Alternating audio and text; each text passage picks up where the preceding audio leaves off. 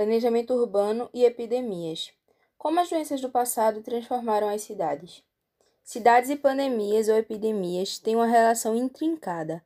Ao longo da história, cidades se constituíram como locais propícios à disseminação de doenças, centros econômicos, sociais e culturais, vocacionados para conectar ideias e desenvolver soluções, responderam às epidemias com inovação.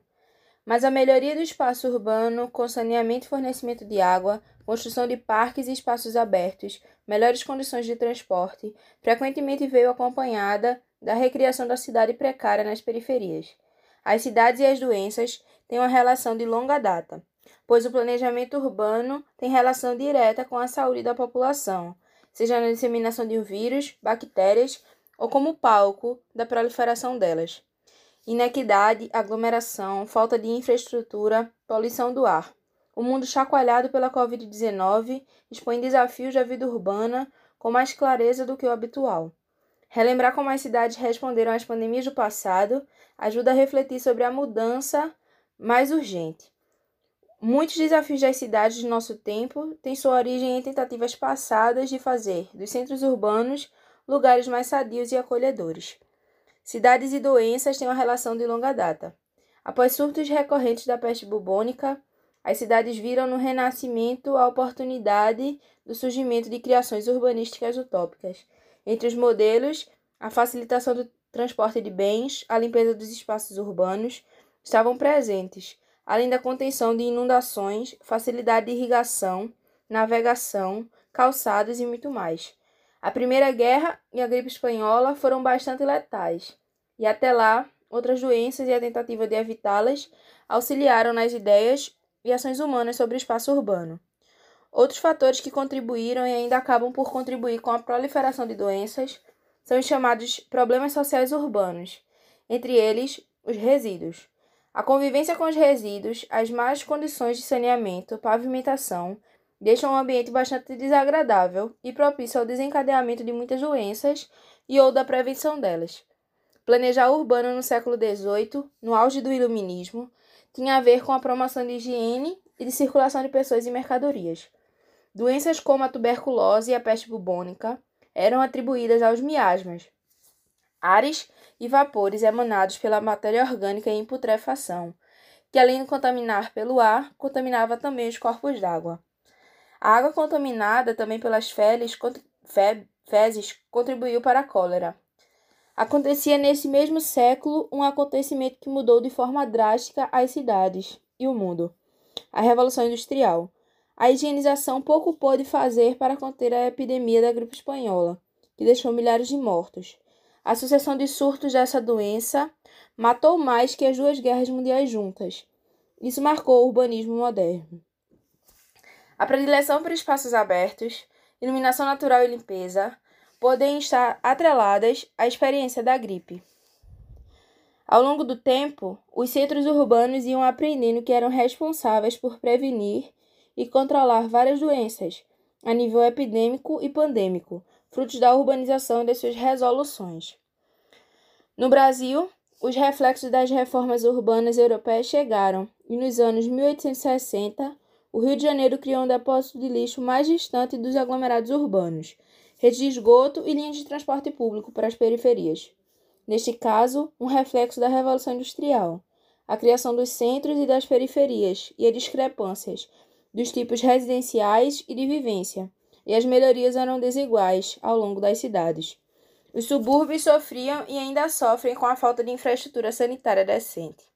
Surtos recorrentes de tuberculose, cólera, varíola, malária, peste bubônica, poliomielite e febre amarela aconteceram no território brasileiro.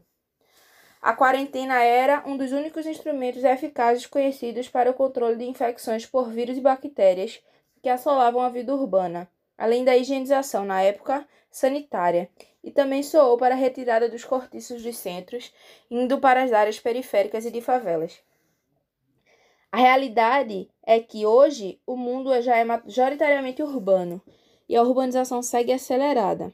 E apesar da urbanização favorecer, entre aspas, a economia e seu crescimento, indagar a realidade cada vez mais próxima, de bilhões de pessoas vivendo em assentos precários, Diante de tantas doenças já citadas e que ainda serão refletidas mais à frente, podemos ter um olhar mais atento à pandemia atual, a do novo coronavírus.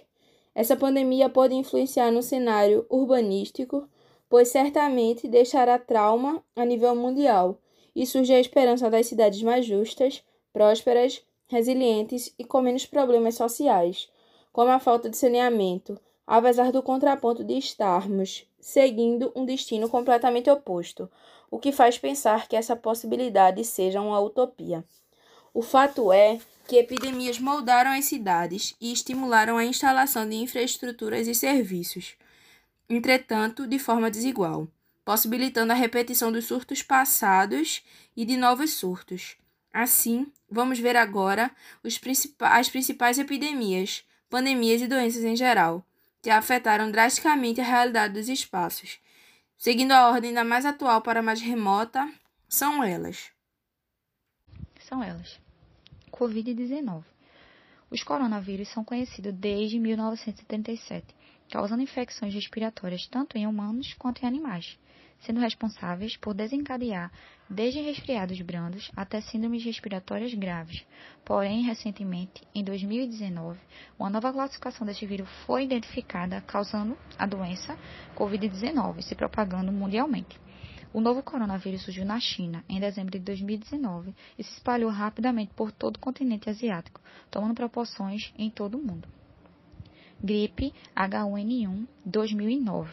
Em abril de 2009, a Organização Mundial da Saúde declarou pandemia de gripe H1N1 mundial, na época ainda conhecida como gripe suína.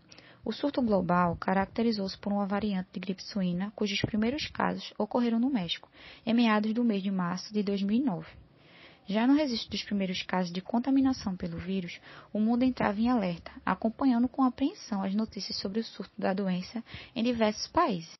AIDS desde 1982. O vírus HIV já infectou, desde seu descobrimento, mais de 60 milhões de pessoas, resultando em 20 milhões de óbitos, sendo que a pandemia foi controlada através de campanhas de conscientização. Mas ela tem ganhado força novamente nos últimos anos e continua matando muitas pessoas. Gripe asiática, 1957, e gripe de Hong Kong, 1968 a 1969.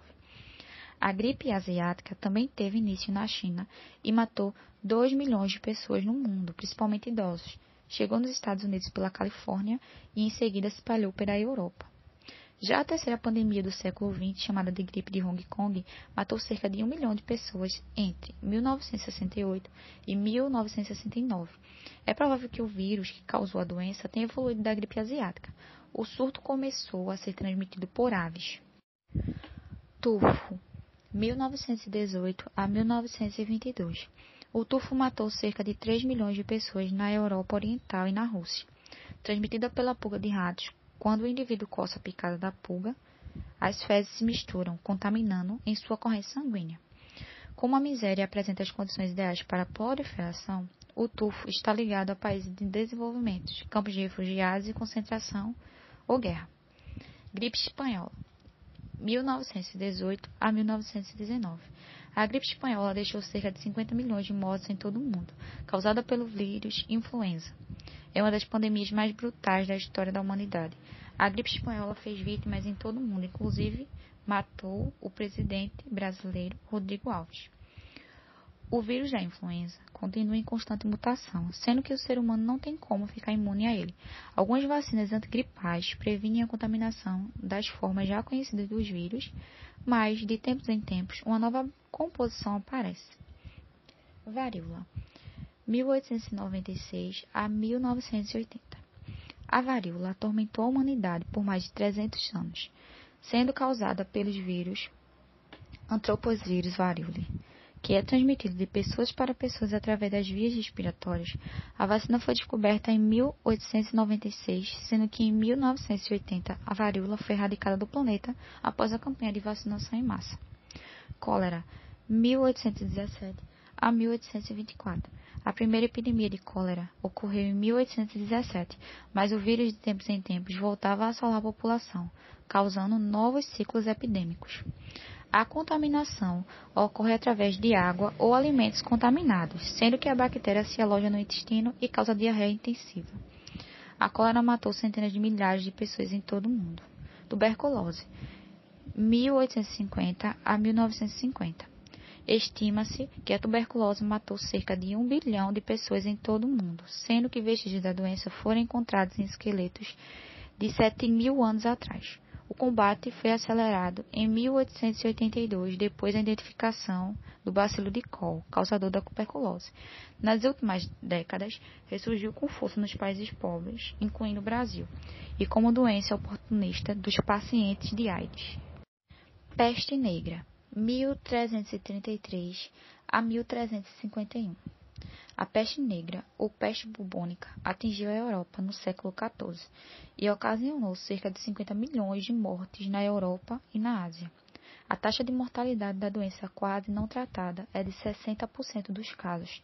A contaminação se dá através da bactéria Yersinia pestis, comum em roedores como os ratos, e é transmitida para o homem através das pulgas contaminadas. A peste negra somente foi combatida com a melhoria das condições de saneamento e higiene nas cidades, o que auxiliou na diminuição dos ratos e, consequentemente, da transmissão infecciosa.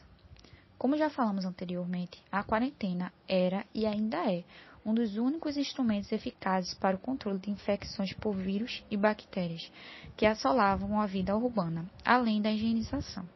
Por isso, usem máscaras. Mantenha-se distante fisicamente de quem não convive com você. Respeite o isolamento. Respeite a quarentena se puder.